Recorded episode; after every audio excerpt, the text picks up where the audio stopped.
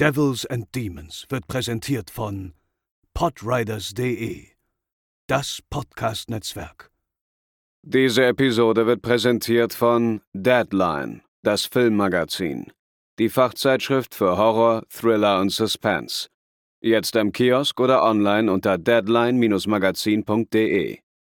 Fußball, Karneval und Organhandel, dafür kennt man Brasilien, zumindest wenn man dem Film Touristas Glauben schenken mag. Und damit moin moin und herzlich willkommen zur 262. Episode von Devils and Demons, eurem Lieblings-Horrorfilm-Podcast. Ich bin der Chris und bei mir sind zum einen Pascal. Hallo. Und zum anderen André. Moin. Ja, ähm, André, dich brauche ich ja eigentlich gar nicht fragen. Als äh, mein Co-Moderator bei True Crime Germany bist du eigentlich viel zu gut informiert für diese Frage. Deswegen gehe ich gleich zu Pascal über. Wäre Backpacking im Ausland, wäre das was für dich, Pascal? Oder wäre das mal was für dich gewesen? Vielleicht irgendwie nach dem Abi oder so damals? Spannend, das okay. Also die Verbindung möchte ich gleich nochmal erklärt bekommen zum True Crime. Aber ähm, André weiß Back zu gut, was da alles schon passiert ist, auch gerade was Deutschen im Ausland beim Backpacking passiert ist, haben schon genau, zu viele Fälle zu gehabt. viele Tote mit einem Rucksack an, ja. Ja. Okay, ich verstehe.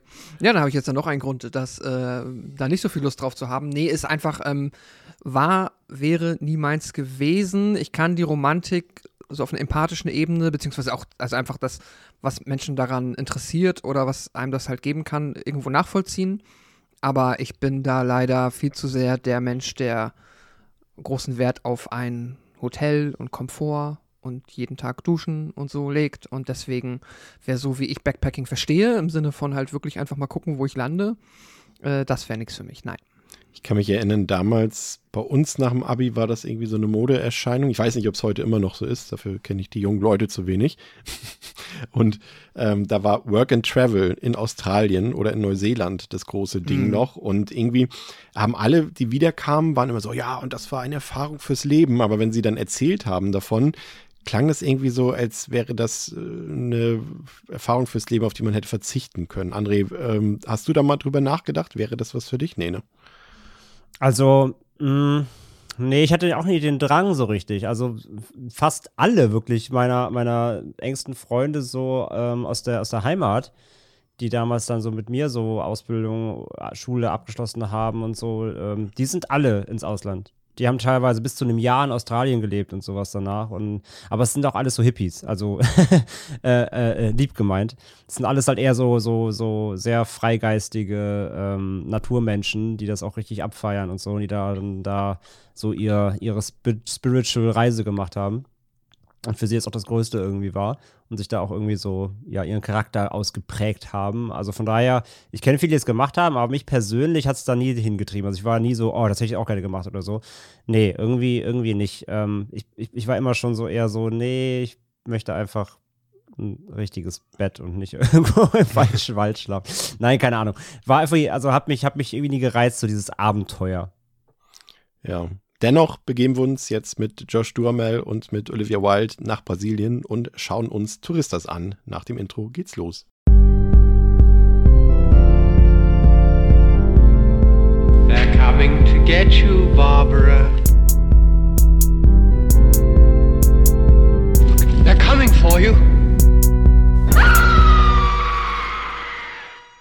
Ja, und bevor wir loslegen, äh, vielleicht noch ein kleiner Hinweis ähm, zum den Fantasy Filmfest Nights, die ja, wenn ich mich nicht ganz verrechne, nächste Woche beziehungsweise übernächste Woche starten in euren äh, bekannten Fantasy Filmfest Kinos. Ähm, zwei Tage volles Programm. André, ich würde sagen, es sind da ein paar Filme bei, die man sich auf jeden Fall angucken sollte. Ihr habt ja im Genre-Geschehen Podcast in der neuen Episode, die diese Woche rauskam, schon ausführlich drüber geredet. Mhm. In der neuen Folge Recent Scares äh, von mir wird auch ein bisschen drüber geredet. Aber vielleicht für die Leute, die weder bei dem einen Podcast noch bei dem anderen reinhören, ähm, vielleicht zwei, drei Empfehlungen. Also ich habe da schon so zwei im Kopf, äh, die ich mir auf jeden Fall ansehen werde, ähm, die du auch vermutlich dir denken kannst, aber gibt es noch irgendwas anderes außer den zwei großen Krachern, die ich jetzt im Kopf habe, die man sich ansehen sollte? Ähm, ja, also auf jeden Fall. Die, ähm, den einen Kracher, auf den ich mich am meisten freue, den hast du ja sogar schon gesehen. Das wäre dann nämlich Limbo. Ja. Ähm, der neue Film von Soi Chiang. Ähm, düsterer Noir-Crime-Thriller über einen Serienkiller. Ähm, der ja auch international schon für Furore gesorgt hat, der in Monochrom ähm, nicht gedreht wurde, also in der Postproduktion in Monochrom dann umgefärbt wurde, wie wir auch gelernt haben. Er war eigentlich in Farbe gedreht. Ähm, ja, auf jeden Fall der, der einfach audiovisuell ja ein Brett sein soll, das kannst du ja wahrscheinlich bestätigen. Ja, und das ist ein Film, ähm, den man riechen kann. Ja, okay, alles klar. Ja, auf den habe ich halt richtig, richtig Bock, ähm, dass der jetzt auch endlich bei uns zu sehen ist, weil der ist ja schon zwei Jahre alt, der Film, aber durch die ganze Corona und Co. Äh, äh alles verschoben worden. Ähm, und dann freue ich mich auf jeden Fall auch auf Project Wolf Hunting. Ja. Ähm, allein als Crowdpleaser, so eine, so eine äh, südkoreanische Blutgranate gilt als bisher blutigste südkoreanische Produktion, wo das meiste Kunstblut verwendet wurde, bin ich sehr gespannt drauf. Und, Und da hat ja große äh, Konkurrenz äh, in dieser Kategorie, das heißt also schon was. Genau, absolut. Von daher habe ich Bock drauf. Ähm, und dann teilen sich noch zwei Plätze. Einen davon kenne ich aber schon. Ähm, der, ich, ich weiß noch nicht, ob ich in dem Kino noch mal gucke, weil der wirklich harter Tobak ist, nämlich echt mitgenommen hat. Das ist Soft and Quiet. Da möchte ich gar nicht so viel drüber verraten. Das ist ein, ein Thriller ähm, von Blumhouse, der aber gar nicht eigentlich so in die Blumhouse-Richtung passt, aber absolute Empfehlung, aber kein Feelgood-Film, wirklich gar nicht. Ähm, und ich freue mich sehr auf Satan's Slaves 2 Communion der neue Film von Yoko Anwar. Den, ähm, den ersten Teil mochte ich auch schon, der war ziemlich solide. Der zweite soll noch besser sein tatsächlich, weil das ist auch vor allem wieder, wir hatten das Thema ja auch schon ganz oft, Chris, das ist mal wieder ein richtiger Horrorfilm auf dem FFF. Sehr gut. Ohne große Überhöhungen, ohne irgendwelche doppelten Böden. Ähm, einfach ein Horrorfilm und auf den habe ich auch echt Bock im Kino. Ich kann übrigens, äh, ihr solltet übrigens nicht nur wegen Limbo zu Limbo gehen, sondern auch ähm, für die Sache, die danach passiert. Da wird nämlich der große Kracherfilm für die April Nights angekündigt. Und ähm, ich habe eine große Vermutung, was das sein könnte. Und es äh, hat was mit, mit äh, etwas, was die Teufel tanzen lässt, drücke ich mal so aus. Wäre jetzt meine große Vermutung, ah. weil es nämlich zeitlich perfekt ins Fenster passen würde mit April. Das wäre natürlich nice, so, wenn sie den kriegen, ja. Habe ich so die starke Vermutung, aber das äh, erfahrt ihr dann nach Limbo, da wird das nämlich dann angekündigt, äh, was das sein wird. Ansonsten, ähm, Pascal, es gibt einen neuen Scooter-Song und ich äh, okay. habe ein Zitat mitgebracht. Äh, ich finde, das ist, können wir alle befolgen eigentlich. Das ist so eine typische H.P. Baxter-Weisheit. In dem neuen Song, dessen Titel ich schon wieder vergessen habe, aber es ist tatsächlich, es ist eine quasi, es benutzt ein Sample von ein Kompliment von den Sportfreunden Stiller. Und mm. das packt die jetzt mal im Geiste zusammen mit einem Scooter-Song und der Textzeile When nothing goes right, go left ähm, ja, das ist. Ähm, ich finde das sehr philosophisch. Zum, direkt zum Denken an. Ja, finde ich auch. Mindestens so wie äh, Touristas, ähm, den Film, den wir jetzt besprechen werden. Ähm, kanntet ihr den Film im Vorfeld? Erstmal du, Pascal. Nein. Hast du dir was erhofft? ähm, Nein. gar nichts. Nein, äh, ja, schon so, also ähm, ich sag mal, was vielleicht äh, von außen irgendwie nach der ersten, nach der den ersten Blicken, was es sein könnte, am meisten herausgestochen hat, ist halt das, äh, jetzt will ich nicht karibisches Setting, aber das halt südamerikanische ähm, Setting einfach, dass das äh, eine sehr große Rolle spielen wird und das ist äh, per se ja cool. Auf jeden Fall äh, war ich sehr gespannt drauf, wie das in Szene gesetzt ist. Ja, wie sieht's äh, bei dir aus, André? Ich kannte ihn auch noch nicht, war auch mein First Watch jetzt. Ich kenne ihn vom Titel schon ewig, das Plakat kannte ich schon, ähm, schon ewig. Immer wieder mal drüber gestolpert, aber auch wieder so einer dieser Filme, ja, ne, die Kritiken waren oder halt alles, was man so im, im Netz liest, was man auf Box sieht, so war halt alles immer so, ja, so durchschnittlich, so, hm, hm, hm.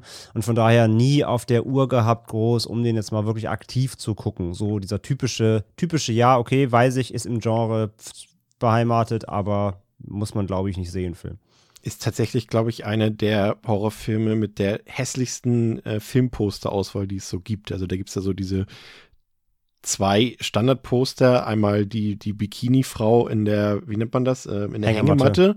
die aber irgendwie nach CGI aussieht. Also es sieht nicht aus wie eine echte Frau, die da liegt, schon gar keine, die im Film mitspielt. Und dann äh, dieser äh, Kopf auf dem OP-Tisch da, äh, der nach oben guckt. Also ist, da ist echt die Auswahl. Das finde ich halt noch okay, vor allem halt, wenn man die Details sieht mit den Ameisen, die das den Titel bilden, weil das ja auch eine Szene im Film ist. Das ja. finde ich noch ganz nett. Ähm, und ich hatte gesehen, bei den Alternative-Postern bei Box ist auch eins dabei, da heißt der Film Paradise Lost. Das ist ein Alternativtitel. Ja, in UK hieß der Film so tatsächlich. Ah, okay. Aber der, der hieß aber auch nur da so, weil es gleichzeitig außerhalb von UK einen anderen Film namens Paradise Lost gab, der ein ähnliches Thema hatte. Und äh, naja, fangen wir gar nicht jetzt damit an. Du weißt Bescheid. Namen in Horrorfilmen Hatten wir ja gerade erst bei Bay of Blood, äh, da gibt es die große Vielfalt. Ähm, der Film ist ja, André, im, im Zuge des Auslands-Torture-Porn will, entstanden, will ich es mal nennen, wenn ich da so an Filme denke, wie Hostel, der äh, Amerikaner Touristen quasi nach Europa verschlagen hat, die dort in Anführungszeichen Abenteuer erleben oder Train, so, wo eine amerikanische Ringermannschaft, äh, glaube ich, in, wo waren sie, in Serbien oder in Bulgarien oder so unterwegs waren und da auch an, natürlich wieder an ganz böse äh, Leute, Einheimische geraten sind, die ihnen was Böses wollen. Ich äh, kann mich erinnern, Lonely Place to Die, da ja auch eine unserer Hauptdarstellerinnen heute, Melissa George, die Hauptrolle hatte. Ich weiß gar nicht mehr, wo der gespielt hat, aber da war sie doch auch eine Wanderin aus den USA, die irgendwo, nee, war das der, der in Schottland gespielt hat mit den Scharfschützen? Ich weiß es gar nicht mehr genau, aber du weißt, was ich meine. Die Filme, ja. Amerikaner gehen ins, ins Ausland und äh, ja. egal in welchem Land das ist, meistens natürlich in Osteuropa, irgendwas Schlimmes passiert ihnen, irgendwelche, äh, äh Res, wie ist das Wort? Ressentiments? Heißt das so? Ja ja, Ressentiments und Tropes und, und urbane Legenden, auf die sie dort treffen, die zeigen auch, äh, wie kleinkariert die Amerikaner durchaus mal sein können. Ist es ein Genre, was dich nach Hostel äh, irgendwie noch abgeholt hat oder glaubst du, da hat man eigentlich schon alles gesehen? Ich hätte auf diese ganzen anderen Filme durchaus verzichten können. Ruins würde mir noch einfallen, der spielt, glaube ich, in Mexiko oder Borderland, der spielt auch in Mexiko, also kann man endlos fortführen. Ja, es hat halt, das ist einem natürlich früher nicht so aufgefallen, da achtet man eben auch wieder eben heute mehr drauf. Das wird ja auch ein Thema dann heute bei Touristas sein. Hm. Das hat halt immer so ein bisschen was so von so kultureller Angst, ne? Sobald wir unser Land verlassen, ja. wird alles schlimm. Und das hat ja irgendwie schon echt einen krassen Nachgeschmack, der einem so damals nicht so aufgefallen mhm. ist, natürlich mit jüngeren Jahren. Aber irgendwie ist es immer so, wir, begeben uns aus unserer sicheren amerikanischen Heimat weg und schon werden wir sofort von wilden Kannibalen gefressen in. Vor allem allein der erste Teilsatz von dir, das ist ja schon paradox, ne? Unsere sichere amerikanische ja, genau. Heimat. Also da hätte ich mhm. Angst vor. genau, ich hätte Angst, ich hätte eher Angst, in meinen Vorgarten in den USA wahrscheinlich zu gehen, als, als nach äh, Prag zu fahren oder so. Ja. ja. aber das ist natürlich irgendwie krass, dass sich das als eigenes Subgenre durchgesetzt hat. So, sobald die Amerikaner ihr Land verlassen, wird es furchtbar. ähm, und von daher, ja, also gab es natürlich zig Filme, die das irgendwie bedienen ähm, es fällt halt auf als Trope. Ähm, und ja, wir wissen ja alle, es gibt halt einfach gut bessere Vertreter des Genres und miese Vertreter des Genres. Ähm, und als, als Subgenre generell ist mir das jetzt per se mal egal, wo das jetzt spielt. Letzten Endes ist es wichtig, was es für ein Film ist. Aber meistens wurden ja eben solche Torture-Dinger eben draus gemacht, ja. Ich glaube, das funktioniert auch, Pascal, eher dann auch für Amerikaner, die eben, also man kennt das ja auch selbst bei, ich, ich, ich, mal was völlig Banales, äh, wir sind ja immer noch äh, seit Monaten in unserem Gilmore Girls Rewatch bei und da reden die auch mal davon. Wir, ja, im Sommer verreisen wir mal nach Europa, aber da wird irgendwie nie genauer darauf eingegangen, irgendwie von wegen, wir fahren mhm. nach Rom oder nach Berlin, ist immer mhm. Europa als ja, ja, Ganzes, als ob das ein ja, Land wäre, ne? Genau, ja, so, ja, voll. Und, Ne? Und das ist, das ist, glaube ich, dann einfach aus amerikanischer Perspektive funktionieren diese Filme dann, glaube ich, auch besser als wir, die diese Leute kennen. Ich meine, bei uns, so André sagt gerade Prag, ja, bei uns, wir waren halt in, bei uns war die Hälfte der, der, des Jahrgangs in der, Schu in der Abifahrt in Prag, so auf mhm. Studienfahrt. So, da ist nichts. Nichts, was es auch woanders geben würde oder nee, so. Nee, ich ne? war auch da. Also, ja. das war alles cool. Es war äh, sehr entspannt. Ja. ähm, ja, das ist halt, ähm, ich weiß auch nicht, inwiefern sich das jetzt noch großartig verändert hat, auch in den USA über im Laufe der Jahre. Wahrscheinlich jetzt so in der etwas progressiveren Jugend ist das heute wahrscheinlich auch anders und die gucken auch schon mit Sicherheit so ein bisschen seltsam auf die Filme dieser Zeit. Aber ich würde mal so frech behaupten, noch schon Mitte der 2000er war es halt einfach noch, und es ist ja immer noch ne, so USA sind halt sehr auf sich bezogen und äh, ergibt ja irgendwo auch Sinn, wenn du so ein Land hast, das alleine schon ja quasi ein Kontinent ist und dir, keine Ahnung, ne, von Karibik, von Hawaii bis Alaska quasi alles bietet.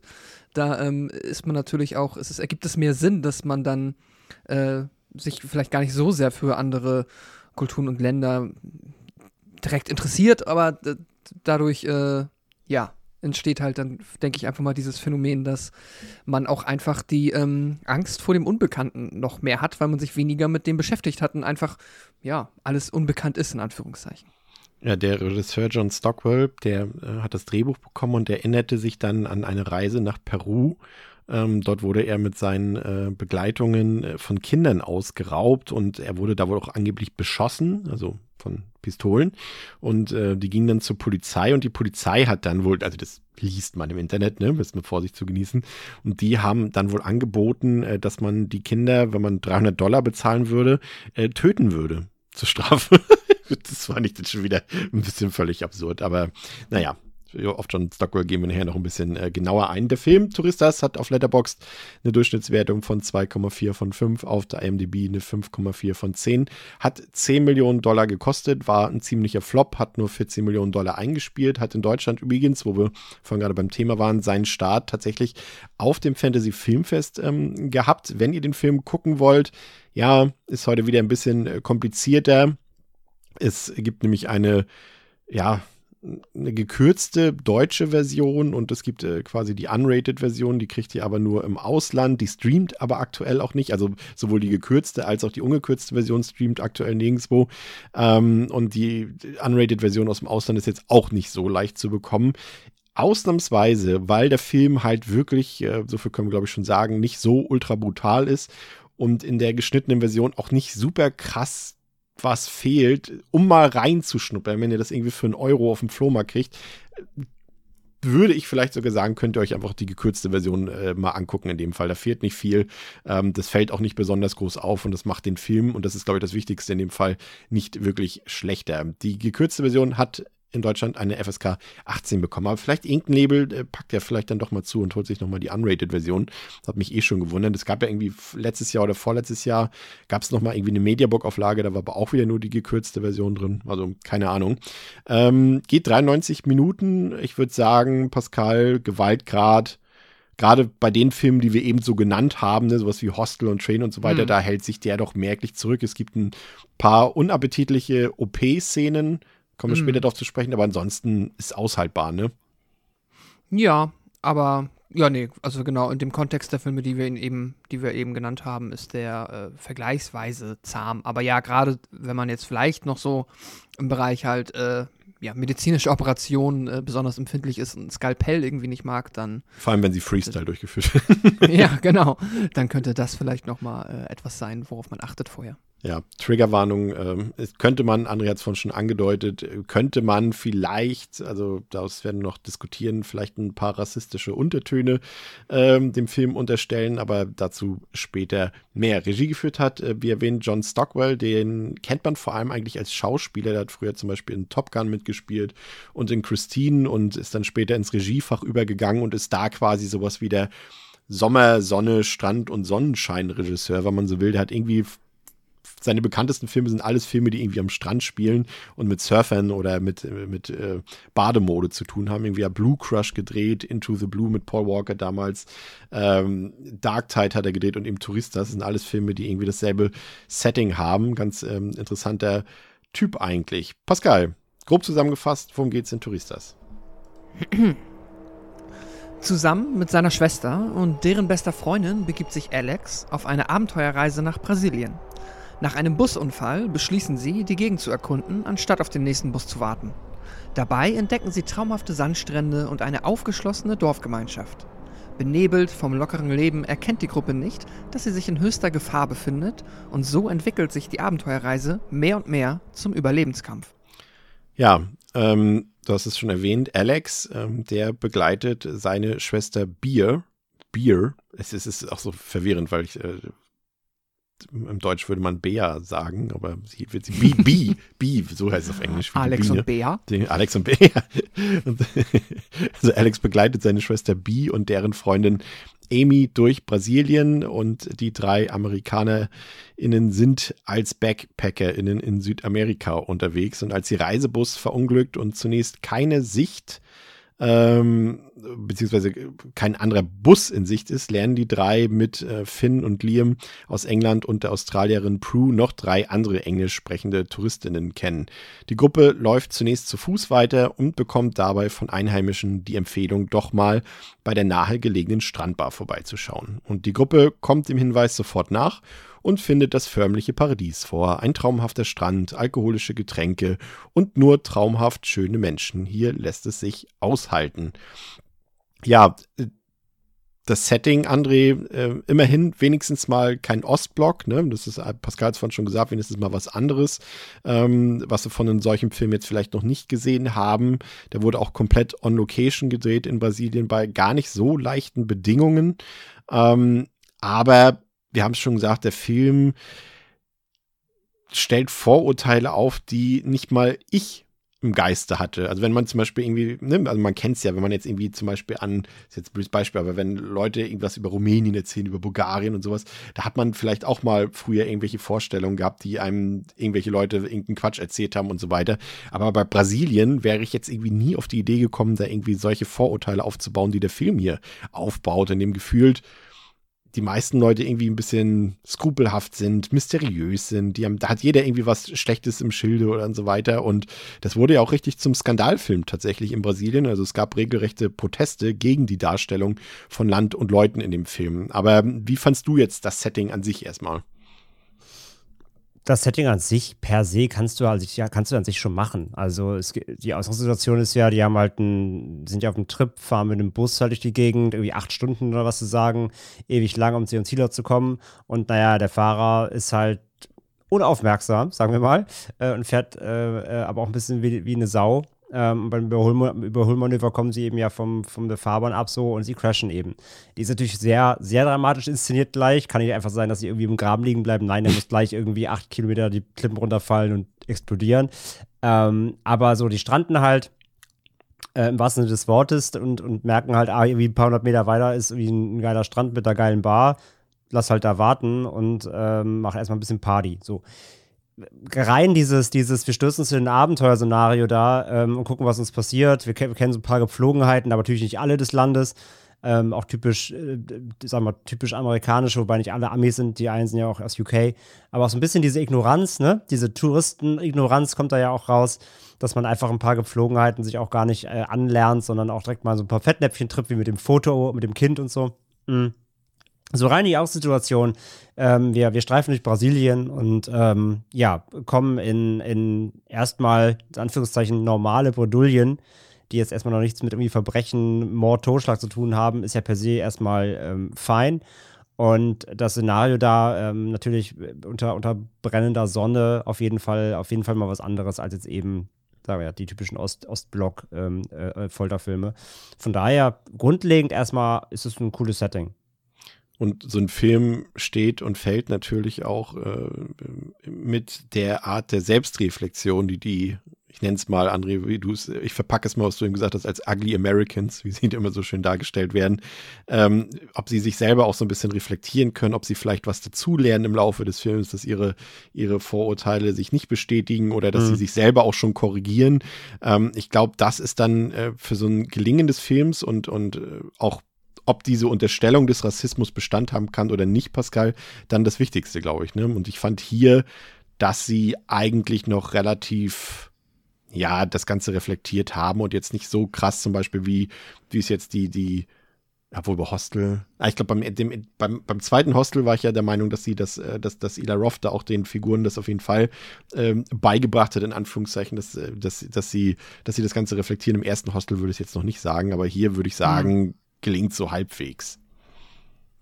Ja, ich finde das jetzt, also die Figuren, auch so von der Art, wie sie geschrieben sind, finde ich jetzt gar nicht so einfach zu lesen im Sinne dahingehend, wie der Film, was der Film damit selber sagen möchte, weil ich finde, viele von den Figuren verhalten sich so, die würden jetzt mittlerweile knapp 20 Jahre noch nicht ganz, ähm, später halt schon fast, finde ich, immer so geschrieben werden, aber dann selbstironisch. Also im Sinne von, äh, dass halt jetzt äh, unsere, die, die, ähm, die äh, Backpackerin, die sie dort treffen, dann halt einfach das Kind, nee, ach gar nicht, war die Schwester B, einfach das Kind fotografiert aus dem Nichts, wo man halt heute sagen würde, okay, das ist halt safe, nicht cool, unabhängig von allem, ja. äh, wirkt das halt hier dann so wie, ja, das macht man halt und dann sind halt die anderen so ein bisschen zu, irgendwie, die sollen sich mal nicht so anstellen und ich weiß, und ich habe mal, also es könnte auch genauso gut sein, dass der Film quasi unsere Protagonistinnen kritisieren möchte, dahingehend, wie sie sich verhalten. Aber ich kann mir auch vorstellen, dass ein Film aus 2006 einfach das als normale Darstellung von halt, ja, das sind halt unsere Helden und die sind halt da und da ist alles anders, die kennen sich nicht so aus. Und die Menschen dort sind halt ziemlich, also erstmal, später haben wir dann ja die coole Feier, aber so gerade noch in der Busszene halt, sind da halt sehr ähm, ruppig und könnten auch mal ein bisschen freundlicher gegenüber den äh, unseren netten BackpackerInnen sein. Das finde ich deswegen halt ein bisschen schwierig, weil ich nicht so richtig verstehe, worauf der Film hinaus will. Einfach aufgrund dieser zeitlichen Einordnung. Ich, ich musste da ein bisschen an Wrong Turn, hier an Wrong Turn Federation denken, wo sie am Anfang ja auch in diese Bar gehen, sich benehmen wie so die Axt im Walde. Ähm, und das, ich meine, das, das ist halt gefühlt fast 20 Jahre später. Und dass aber die gleiche Prämisse immer noch da ist, weißt du, die kommen da rein, erstmal so, oh, ja, wir sind die geilsten. Und da ist ja da ist auch so ein bisschen so, ne? Vor allem diese, dieser Engländer, der direkt, ne, sie macht, Ja. sie macht das Foto, wird, zu, wird quasi zurechtgewiesen, zu Recht, weil sie wird direkt belehrt, hey, das ist, das darf man hier nicht einfach Kinder fotografieren. Und der direkt so, ja, was willst du von mir, ne? Und wird voll sauer, anstatt zu sagen, oh, sorry, wusste ich nicht. Und Ja. äh, da muss ich echt an den Anfang von Wrong Turn denken. Und der ist nicht von 2.6, aber trotzdem erstmal gleiche Ausgangslage.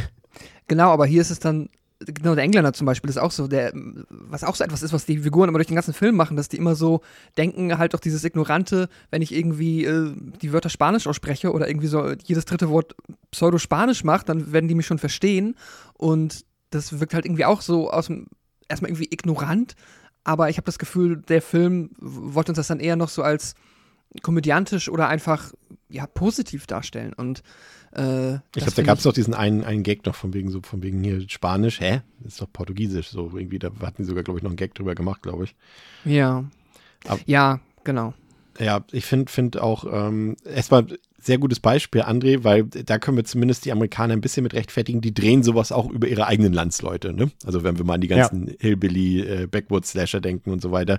Also es sind nicht nur die Ausländer davon betroffen. ähm, ja, ich, gerade diese Szene finde ich auch interessant, weil sie, also als Bee da quasi unerlaubt Fotos von den Kindern macht und äh, zum einen finde ich, ist diese Szene unnötig. Also sie ist nötig, weil sie schon so ein bisschen so eine Art Anspannung aufbaut, äh, die ja später eigentlich gar nicht so viel mit dem Thema zu tun hat, aber gleichzeitig auch Spannung rausnimmt, weil sie das Thema vorwegnehmen. Und das machen sie gefühlt zweimal im Film. Einmal mit so einem Beisatz, gleich am Anfang, Mhm. so ein frühes Foreshadowing. Ich weiß gar nicht mehr, wer sich davon unterhält, aber irgendwie sagen sie nur, ja, hier, wenn der Doktor mir irgendwas amputiert oder sowas, da wird, wird ganz früh drüber geredet. Und auch hier äh, wird gesagt, ja, warum darf ich die Kinder denn nicht fotografieren? Ja, es gibt hier sehr viele entführte Kinder und Menschen in letzter Zeit, weil es hier, weil hier illegaler Organhandel betrieben wird. Also legalen Organhandel gibt es ja, glaube ich, nicht in dem Sinne, aber nimmt, also sie, sie nehmen Mhm. das Thema irgendwie gefühlt in Minute fünf schon vorweg und rauben dem Film dadurch nur durch diesen einen Satz, finde ich, extrem viel Spannung, weil, finde ich, am Anfang eben noch nicht klar ist, auch anhand des Posters noch nicht, was jetzt das Thema sein wird, das eigentliche, das Schlimme in Anführungszeichen. Und das fand ich irgendwie ein bisschen schade, dass sie das so on the nose hier am Anfang schon so ein bisschen preisgeben, Pascal. Ja, ja, damit ist tatsächlich, also dass Organhandel äh, illegaler ein, ähm, dass das ein Thema wird, damit äh, kommt der Film sehr früh um die Ecke und da hast du recht, da ist ein Ende eigentlich, wenn wir auf der Ebene noch irgendwo Spannung bekommen wollen, ist die Frage eigentlich nur noch, wie kommen unsere Figuren zum Organhandel? Äh, und das ist dann halt die Frage, die sie ist. Oder ja wie so. kommt der Organhandel zu ihnen? Ja, oder so, genau. Da muss man ja quasi dann nur Wie noch kommt die äh, die Leber Lücke auf den Teller? schließen. Äh, deshalb, ja, das ist, ja, es ist ein bisschen, ja, nee, hätte mit Sicherheit hätte der Film äh, cleverer lösen können und auch, äh, es ist auch ja, halt dann wirklich nicht subtil und schon ein bisschen arg konstruiert mit dieser, ähm, ja, dass sie da deswegen, sie, ich hätte auch einfach so verstanden, wenn sie sich ankacken, dass sie halt ein Foto davon machen, aber, äh, ja, Wir haben hier eine ganz interessante Besetzung, finde ich. Ich finde auch so, also das ist für mich eine der Stärken noch des Films. Also ich finde die Besetzung einfach gut. Wir haben hier Josh Duhamel, der ist ja aktuell, glaube ich, mit Jennifer Lopez im Kino in diesem Shotgun-Wedding-Film. Aber Ja. äh, fast noch interessanter ist, dass auch die Hauptrolle in dem Videospiel Callisto Protocol spielt. Ansonsten kennt man ihn natürlich auch aus den Transformers-Filmen zum Beispiel oder aus Love Simon.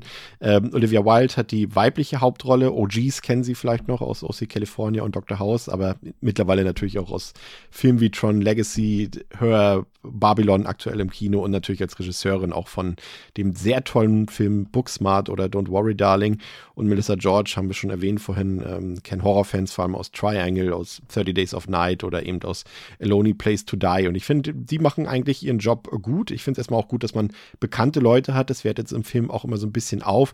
Und sie bekommen ja dann finde ich, und das normalerweise würde mir das gar nicht gefallen, André, aber irgendwie hatte ich hier durchaus Spaß daran und konnte dadurch auch gleich mit den Figuren sympathisieren, obwohl sie eigentlich gar nichts dafür tun. Einfach nur dadurch, dass sie ein bisschen Spaß am Strand haben, dass sie uns ihre sexy Körper präsentieren, schöne Menschen, schöne Körper, kein Gramm zu viel.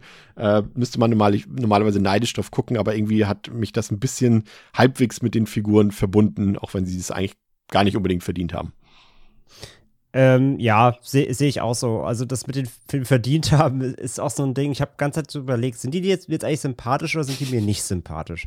Und das ist so ein, so ein ambivalentes Spiel in dem Film, weil eigentlich sind sie ganz sympathisch. Zwar vielleicht der Engländer, so der ruppige Engländer ist noch so, wo ich eher am ersten sage, Alter, geh mir nicht auf den Sack, aber selbst der ist auch so, der ist auch so kein richtiges Arschloch. Er ist auch eigentlich eher so ein, ein bisschen Depp. Er ist ein Engländer, um auch mal ein paar Ressentiments.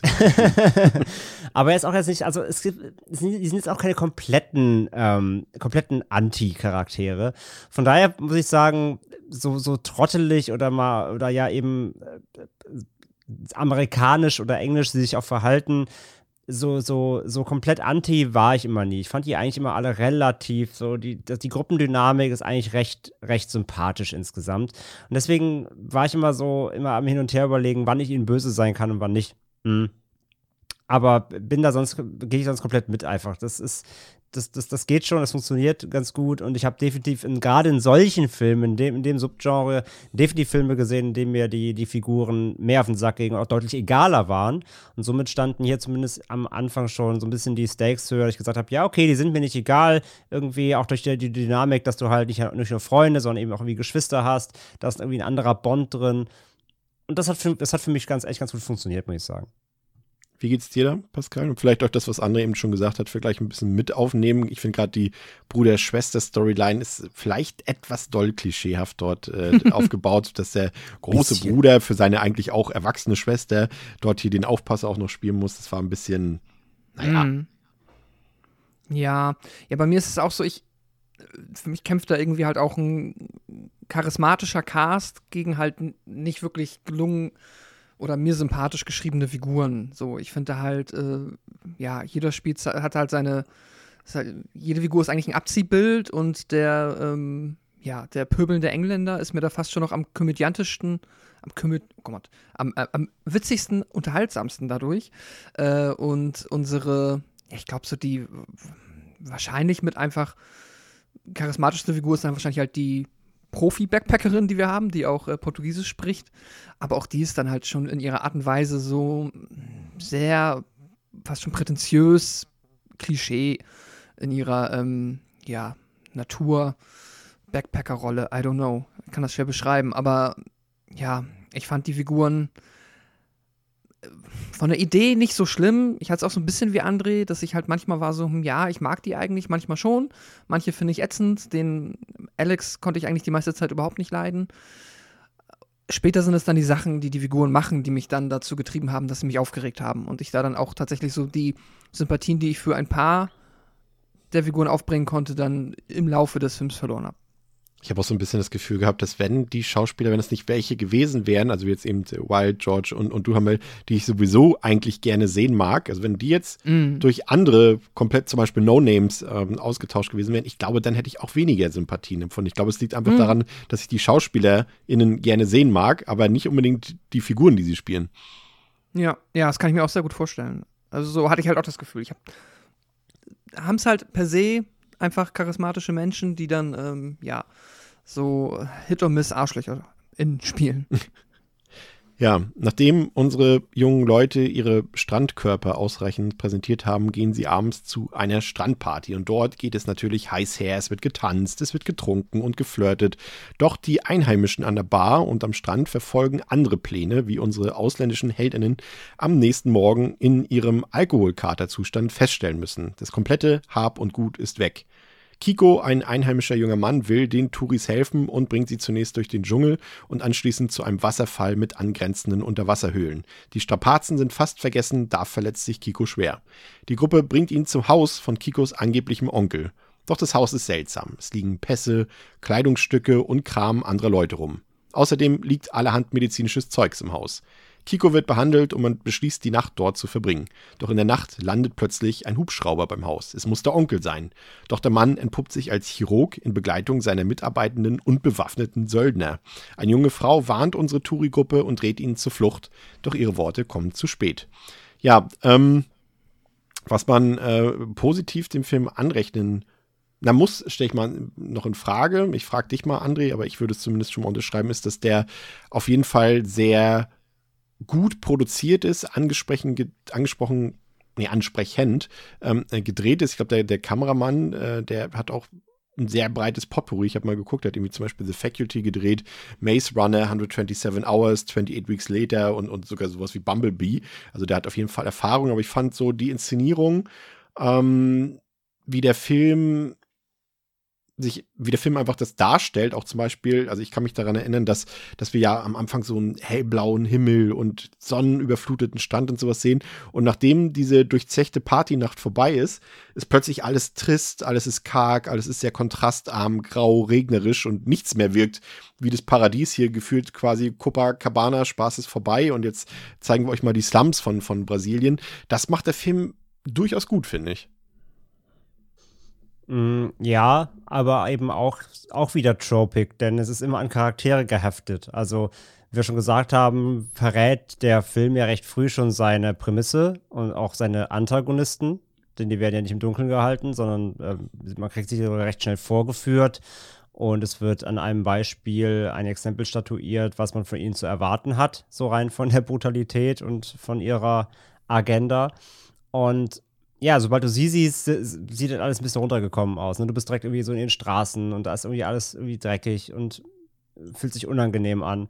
Und genauso ist es ja dann, nachdem dann die, unsere, unsere Touri-Crew dann ausgeraubt wurde, ähm, und sobald sie dann da eben Hilfe suchen in dieses Dorf kommen, auch da so nichts mehr mit schönem Strand und mit Besaufen an der Bar und hübschen Frauen, sondern verregnet, ähm, alles runtergekommen so ein bisschen und ähm, ja, und die Leute sind, so shady und unfreundlich.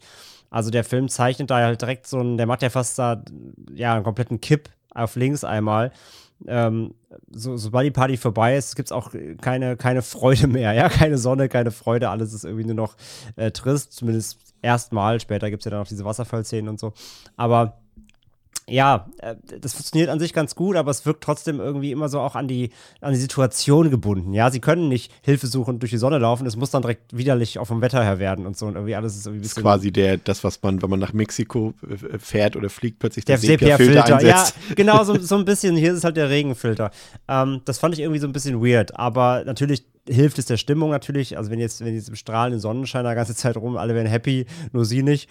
Ähm, aber, aber irgendwie, irgendwie war es seltsam vom, von, der, von, der, von der Inszenierung. Aber generell gebe ich dir recht, der Film sieht handwerklich solide aus. Der hat auch ein schönes Filmkorn und so. Also er wirkt auch wie ein Film. Ne? Er ist, er ist äh, er sieht jetzt nicht total digital aus, sondern er hat eine gewisse Körnigkeit und eine gewisse, gewisse Bodenhaftung, sage ich mal, dass sie, was ihn irgendwie ein bisschen glaubhafter macht vor allem, das finde ich auch funktioniert auch und auch von der ganzen Inszenierung, Kamera, das ist alles okay. Reißt jetzt keine Bäume aus, aber ist okay. Der, der Editor ist übrigens derselbe von Megan, fand ich auch witzig. Ja.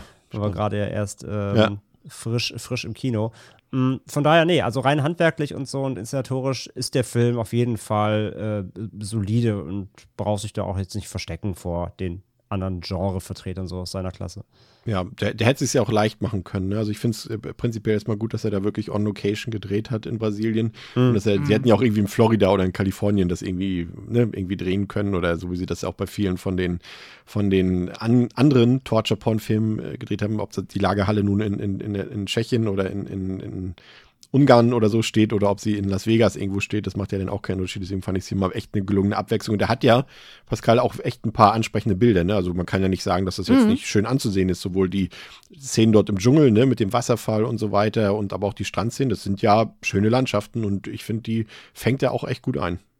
Ja, definitiv. Also da hat sich das On-Location-Drehen, denke ich, auf jeden Fall gelohnt. Plus auch halt wirklich das Setting einfach einzufangen und ja, ich finde auch, also der Kontrast und auch mit den technischen Mitteln, die er einsetzt, um halt den Kontrast von fröhlich auf äh, niedergeschlagen äh, darzustellen, der ist mir auch ein bisschen zu plump, aber deswegen ist er handwerklich gut. Also es ist immer, ne, also die Gefühle werden, äh, werden halt dadurch, äh, ja, ermöglicht äh, und du gehst mit ähm, und beides sieht an sich genommen ziemlich gut aus und ähm, ja, ich fand handwerklich, ich mag gerade die Unterwasserszenen, das waren noch so ein paar Momente, wo ich halt auch wirklich jetzt auch in diesem Höhlensystem gar nicht damit gerechnet hätte, dass der Film hier noch so mh, mm, sich so viel Mühe gibt, beziehungsweise halt auch einfach äh, ja so viel Aufwand betrieben wird, um das ziemlich cool zu inszenieren. Da war ich auch ähm, ja doch sehr positiv überrascht.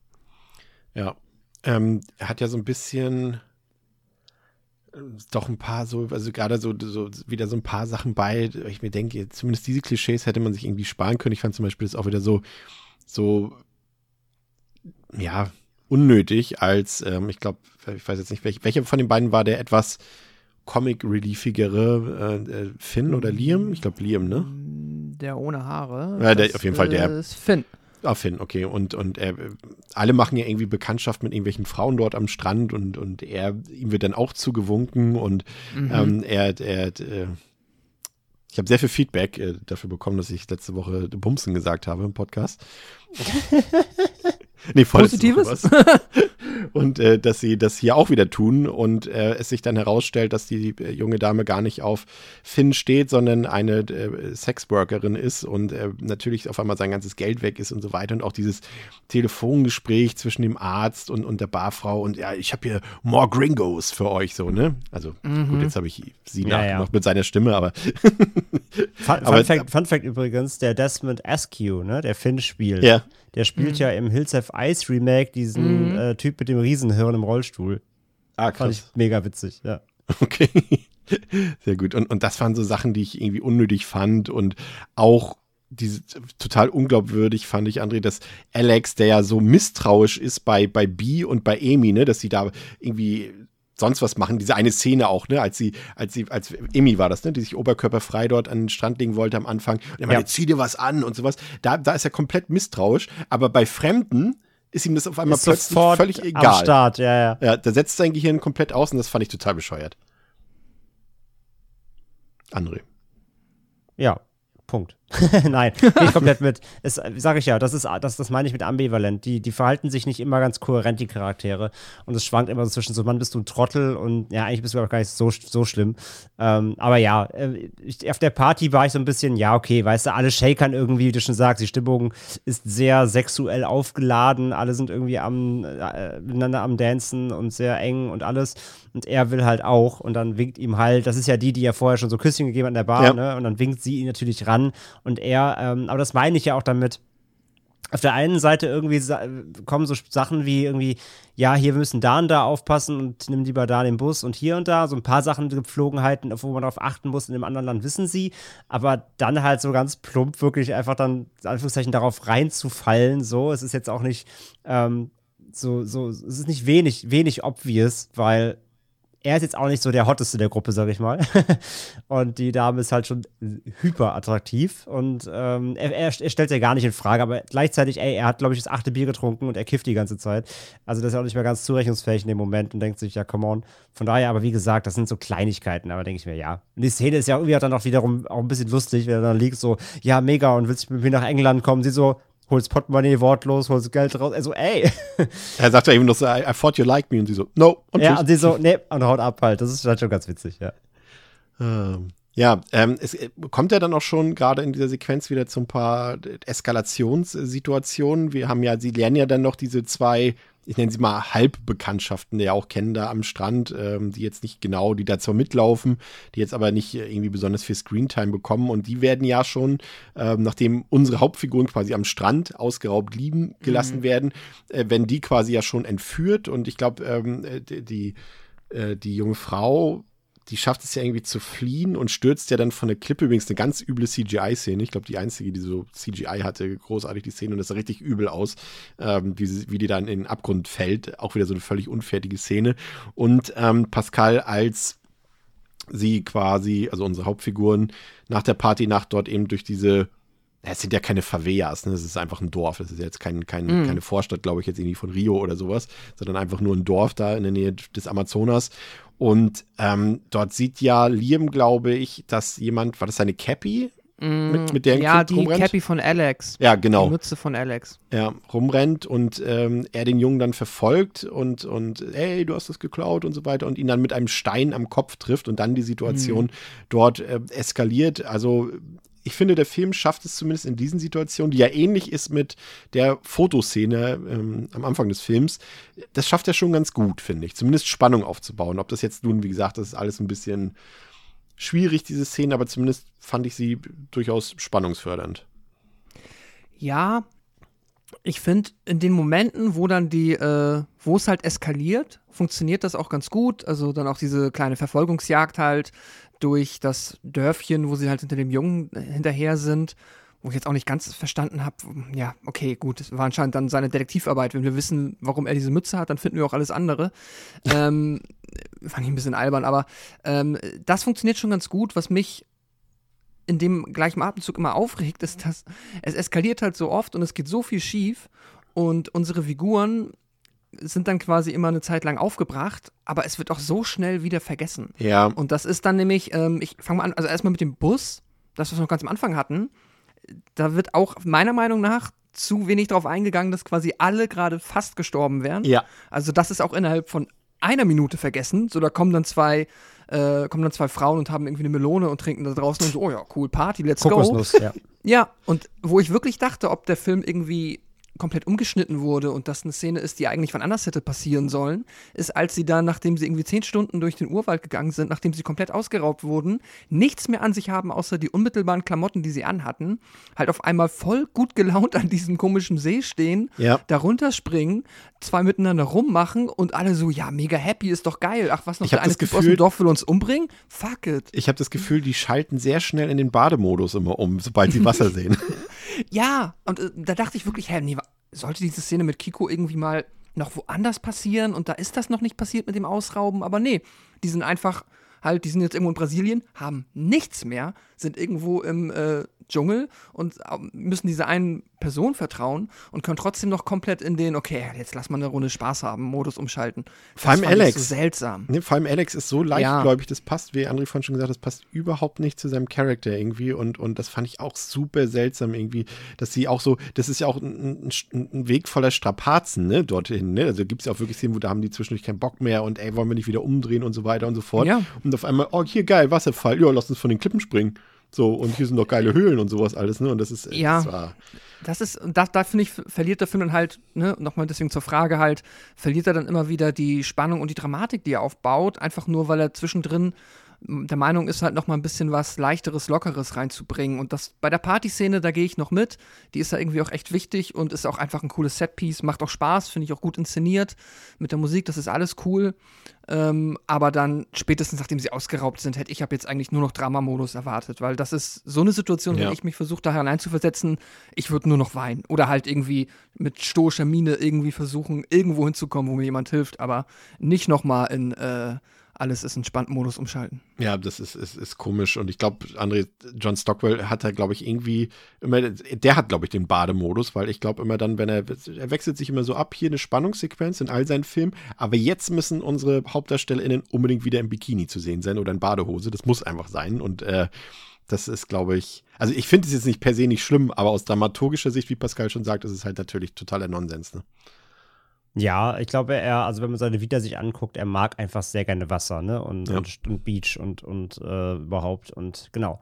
Deswegen muss er darauf immer wieder zurückkommen und ey, ja, bin bei Pas was Pascal gerade sagt. Ähm, wenn ich mich reinversetze, nee, da kann der schönste Wasserfall kommen und der Fremdführer, der eh sich schon super weird verhält die ganze Zeit, kann, kann mir von sonst wie geilen Unterwasserhöhlen erzählen. Ich wäre dann so, Digga, sieh zu. ja. Ähm, ja, auch dann dieses, ne, wo er dann anfängt mit, ja, nee, lass uns doch auch vielleicht lieber wieder zurückgehen, weil er anfängt ja rum, dann rumzuschäkern und so. Ey, das ist alles, äh, es ist, nichts würde mich irgendwie ablenken davon, ganze Zeit im Hinterkopf noch zu haben. Also klar, wenn das gerade passiert ist, wie gesagt, abgesehen davon, dass sie sich wirklich auch gar keine Minute darüber unterhalten, dass sie gerade fast verreckt wären, sondern direkt so anfangen mit den anderen zu mingeln, sind direkt eine neue Group und alles voll cool wo wollt ihr hin und so, anstatt irgendwie zu sagen, Alter, wir sind gerade fast verreckt, ey, krass. Ähm, dass man danach vielleicht erstmal sagt, Alter, lass uns erstmal ein Bier trinken und ein bisschen abfeiern, was anderes bleibt uns gerade eh nicht über, geschenkt. Ähm, genau, aber spätestens dann eben danach, nachdem man gedruckt und ausgeraubt wurde, danach wäre bei mir auch alles vorbei und bring mich irgendwo hin, wo ich wegkomme. Mehr will ich nicht. Ähm, da, da verschleppt sich der Film dann echt auch im, im Pacing und, und, und zögert dann auch das hinaus, was es der Film eigentlich schon seit einer halben Stunde vorher verspricht, nämlich wo bleiben die Organe so. Es gibt noch diese eine Szene, da schalten sie ja noch einmal zum, zu dem Organdoktor da und äh, er sticht ja da dem einen Mitarbeiter von ihm, oder Mitarbeiter ist immer schwierig. Der Mitarbeiter des Monats. Der Mitarbeiter des Monats kriegt das Auge da ausgestochen. Das, das meine ich, das meine ja. ich ja vorhin, ne, wo, der, wo der Film eben schon zeigt, schon Foreshadowing macht, was für brutale Typen das sind. Ja, komplett. Ähm, Aber auch, sorry, von, Ja. der Dar von der Darstellung auch fand ich auch mega daneben, weil alle so, ich weiß ja nicht, das soll dann irgendwo noch, glaube ich, in einem anderen Ort spielen. Und der macht das halt, um zu zeigen, wie böse er ist und alle haben Angst vor ihm. Sticht er dann halt einfach dem ins Auge, weil er offensichtlich nichts zu befürchten hat. Aber ich finde auch die Darstellung, dass halt alle so gleichgültig damit umgehen und auch dann da irgendwie kein Aufruhr entsteht dadurch, dass Ja. jemand auf offener Straße ermordet wurde, ist auch wieder so ein, ja, Brasilien, hier ist es halt so. Hier wird halt einfach irgendwie jemand, Absolut. bam, ja. bekommt einen Stock ins Auge. Das fand ich irgendwie auch scheiße. Am, am, Und am noch- Tisch hinter ja. denen sitzen nämlich auch irgendwelche random Leute und sehen das auch, aber keiner macht irgendwas. Nichts, gar nichts. Ja. Nee, genau. Und auch, im- das ist auch nochmal im Dorf, wenn sie auch dann sagen, ah, wir müssen noch die Polizei suchen. Und dann sagt auch der eine, ah, aber ich habe gehört, die Polizei ist doch noch schlimmer als die Banditen. Ah, nicht alle. Also der ist schon durchsetzt, durch und durch damit halt, das so als echt so de- das Höllenparadies zu, ja, zu inszenieren. Ja, es, ja, komplett. Ähm, wir haben dann das, äh, das Setpiece dort mit, mit der Höhle und dem Wasserfall und so weiter und dabei verletzt sich Kiko ja dann und dann kommt er direkt das nächste Setpiece. Ähm, Im Grunde ja fast schon das, ne, nicht das Abschließende, aber wir kommen nachher nochmal zurück. Äh, das mit dem Haus ähm, geht mir fast schon ein bisschen zu lang, das Ganze, und zieht sich so ein bisschen. Da kommen sie natürlich wieder so, ah, hier liegt, warum liegt denn hier, nicht, warum liegt denn hier Stroh, warum liegt denn hier, warum liegen hier Medikamente und Pässe rum? Das kann ich mir überhaupt nicht erklären. Ähm, und so weiter. Und sie sind dann auch wieder sehr unskeptisch, vor allem Alex, und dann landet der Hubschrauber. Und da ist der, und das ist die Szene, die dann auch wieder passt, die verstehe ich dann einfach nicht. Da kommt eine Frau raus, die sieht nicht unbedingt super vertraut aus mit dem, mit dem Chirurgen dort und, und versucht die Kids, hätte ich beinahe schon gesagt, äh, äh, die jungen Leute zu warnen und sagt irgendwie, also an eurer Stelle würde ich jetzt wegrennen, weil sonst passiert euch was Schlimmes. Und warum machen sie das nicht? Sie haben einfach 20 Sekunden, 30 Sekunden Zeit gehabt, um noch in den Dschungel zu laufen. Und da waren die Waffen, glaube ich, auch noch nicht zu sehen Mhm. von, den, von, Nee, den, nee. von den Söldnern dort. Und das habe ich überhaupt nicht verstanden. Aber gut, äh, wenn sie, ja, ich weiß nicht. Sonst, Alex macht doch sonst auch immer alles, was ihnen die anderen sagen. Ich fand's auch seltsam, aber ich fand dann auch wieder seltsam, warum sie dann wiederum das auch noch so, du, wenn, wenn sie sich schon entsch entscheidet dazu, die Menschen zu warnen, dann sagt ihr doch, rennt oder ihr stirbt. Und sie sagt Ja. das so ver verdröselt so. Hier werden, er hat einen sehr ausgefeilten Plan, was er mit euch vorhat. Lauft lieber. Ich meine so, Mann, so dann sag's halt richtig. So. Ja, ja, genau. Ja, Sag ja. doch einfach, übrigens, wir schneiden gleich eure Organe aus, rennt jetzt. So. Also, das, ich kann euch schon sagen, es wird kein Abendessen für euch geben. Heute. Nein. Oh Mann. Oh Mann. Ja. Schnitt. Amy und Finn wurden mittlerweile von Dr. Zamora, so heißt er, auf einen behelfsmäßig aufgebauten OP-Tisch gefesselt. Hier sollen ihnen wichtige Organe entnommen werden, um sie an das brasilianische Volk weiterzugeben, da dieses schon viel zu lange von reichen weißen Leuten beraubt wurde. Amy stirbt bei der Operation und die anderen wurden in Käfige gesperrt, schaffen es aber, sich zu befreien, auch dank der Hilfe von Kiko, der nach kurzzeitiger Flucht wieder zurückgekehrt ist. Bee und Prue flüchten dann in den Dschungel, während die Männer versuchen, das Haus zu stürmen, um Finn zu befreien, der allerdings auf der anschließenden Flucht erschossen wird. Liam bleibt zurück, wird ebenfalls angeschossen und gefangen genommen. Bei den überfluteten Höhlen treffen Alex und Kiko dann wieder auf Bee und Prue. Doch auch Zamora ist schon dort und schießt mit seinen Schergen auf unsere Touris und tötet dabei Kiko. Der Rest muss sich in den Unterwasserhöhlen verstecken. Letztlich gelingt die Flucht, doch Zamora wartet am Ausgang schon. Alex will diesen mit einem Stein erschlagen, bis ein Handlanger Zamoras auftaucht. Nach einem Moment des Zögerns erinnert sich dieser an die schlechte Behandlung durch den Doktor und erschießt diesen dann. Am Ende also doch ein versöhnlicher Urlaub für alle. Ja, ähm, André, die, jetzt kommen wir mal so ein bisschen hier in die Horror, in die Splatter-Ecke, endlich mal. Ähm, die OP-Szenen, die ja wahrscheinlich aus dieser Richtung fast den Höhepunkt des Films darstellen, also jetzt rein aus Gorehound-Sicht, äh, die wurden tatsächlich von einem echten Chirurgen durchgeführt. Na, sieh mal an. An echten Menschen. um, ich wollte sagen, umgekehrt wäre schlimmer, ne? Also kein Chirurg an echten Menschen. ja, stimmt. Aber äh, hatte ich das irgendwie noch, äh, klar, das ist jetzt auch schon, wie viele Jahre, du hast es vorhin gesagt? 15, 16, 16 Jahre her? Ist das richtig? Äh, 16 Ja. Jahre her. Äh, das ist natürlich, damals hat das äh, vielleicht uns, als diese ganze ja, 17 Torture-Porn, sogar fast. So 16 17. sogar, ja. Als ja. diese Torture-Porn-Welle so aufkam, da hat uns das ja durchaus auch noch ein bisschen schockiert und so weiter. Aber gerade, ich habe ja den Film relativ zeitnah damals gesehen, aber ihr habt den ja jetzt zum ersten Mal gesehen. Hat euch das noch irgendwie gekickt oder gekitzelt oder irgendwie schockiert? Ich würde fast befürchten nicht, André. Ähm, gekickt, schockiert, nein. Aber ich war, ich war erstaunt, ob der guten Effekte tatsächlich. Also die waren ziemlich ordentlich, die, die, die Obduktion, oder Obduktion ist es ja nicht, eine OP am lebenden Objekt. Ähm, na, wenn man es jetzt auch gerade, wie du sagst, dann merkt man, wie sich die Zeit verändert hat. Ja, wir hatten jetzt gerade im, im vergangenen Jahr hier Cabinet of Curiosities auf Netflix. Da gab es ja auch die eine Episode mit auswalzenden Obduktionen. So, ähm, das hast du halt heute einfach auf jedem Streaming-Service, solche krassen, expliziten Szenen sogar noch krasser. Da, da, merkst du halt, wie sich das verändert hat. Und ähm, nee, von daher schockiert jetzt nicht, aber es war trotzdem, die Effekte waren ganz ordentlich. Also diese, diese OP, die war rein ähm, von, den, von den Effekten her wirklich, wirklich gut. Ähm, aber ja, schockiert, wie gesagt. Dafür hat man es jetzt einfach dann doch schon zu oft ausgewalzt und im Detail gesehen. Aber für damals so, glaube ich, war das noch relativ, ähm, Anführungszeichen, frisch, dass man so, so eine Szene so, so deutlich und, und, und, ähm, ja, ein, einschneidend ha, zu Gesicht bekommt. Äh, wobei da ja wahrscheinlich auch die Unrated zur Geltung kam, oder? Ich vermute mal, die Kinofassung genau. war nicht so explizit. Ja, da gibt es so ein paar quasi, ich nenne es mal alternative Einstellungen oder Schnitte, so, so also quasi das dass man andere Bildausschnitte sieht, sozusagen in der gekürzten Kinoversion sozusagen. Genau, das ist dann nicht so explizit zugeht, also das merkt man schon. Aber ja, wie gesagt, ist rein, in Anführungszeichen, ich finde immer so, wenn du bei von so OP-Szenen, auch wenn sie jetzt hier unfreiwillige OPs, äh, so Gorehound redest, so ich, das ist halt kein Splatter, ne? Das ist halt mhm. ein OP. Und äh, hier achte ich dann vor allem auch eher darauf, dass es halt dann auch wie halbwegs realistisch Anführungszeichen aussieht. Also nicht, dass die da irgendwie 41 Kilo rausholen, sondern dass das auch irgendwie halbwegs irgendwie stimmig wirkt, in Anführungszeichen. Ich wollte gerade sagen, also halt die, zum Beispiel die, die, die Terrifier 2-Effekte, die würden hier zum Beispiel nicht funktionieren, finde ich. Genau, genau. Das muss irgendwie schon eine andere Handhabe haben. Das muss irgendwie alles noch, noch äh, echter aussehen und natürlich aber auch zurückhalten, dann so, so gesehen.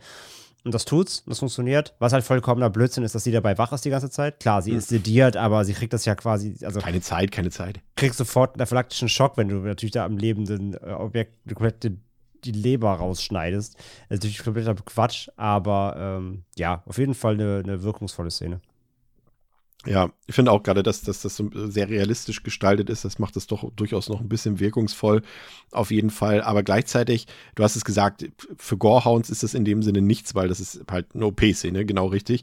Und deswegen hat, hatte ich eingangs auch gesagt, normalerweise empfehlen wir ja ohnehin keine gekürzten Versionen, aber hier sage ich, macht das jetzt nicht so einen krassen Unterschied, weil Pascal, ich glaube, ich finde einfach, das macht den Film jetzt einfach nicht besser oder schlechter, ob diese OP-Szenen jetzt nun bei sind oder nicht. Also da hätte jetzt auch mir die Vorstellung schon von gereicht, dass ihnen die Organe entnommen werden, weil der Film in dem Sinne nicht diesen Horror-Grusel dadurch erzeugt, ne?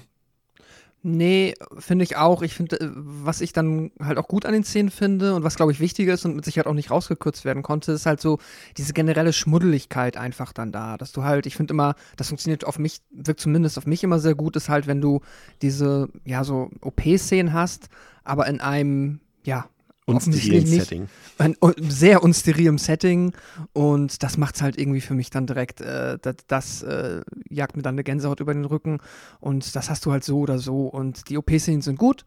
Ich finde sie auch äh, wirken sehr realistisch, ohne jetzt bei sehr vielen OPs dabei gewesen zu sein, aber so stelle ich es mir vor.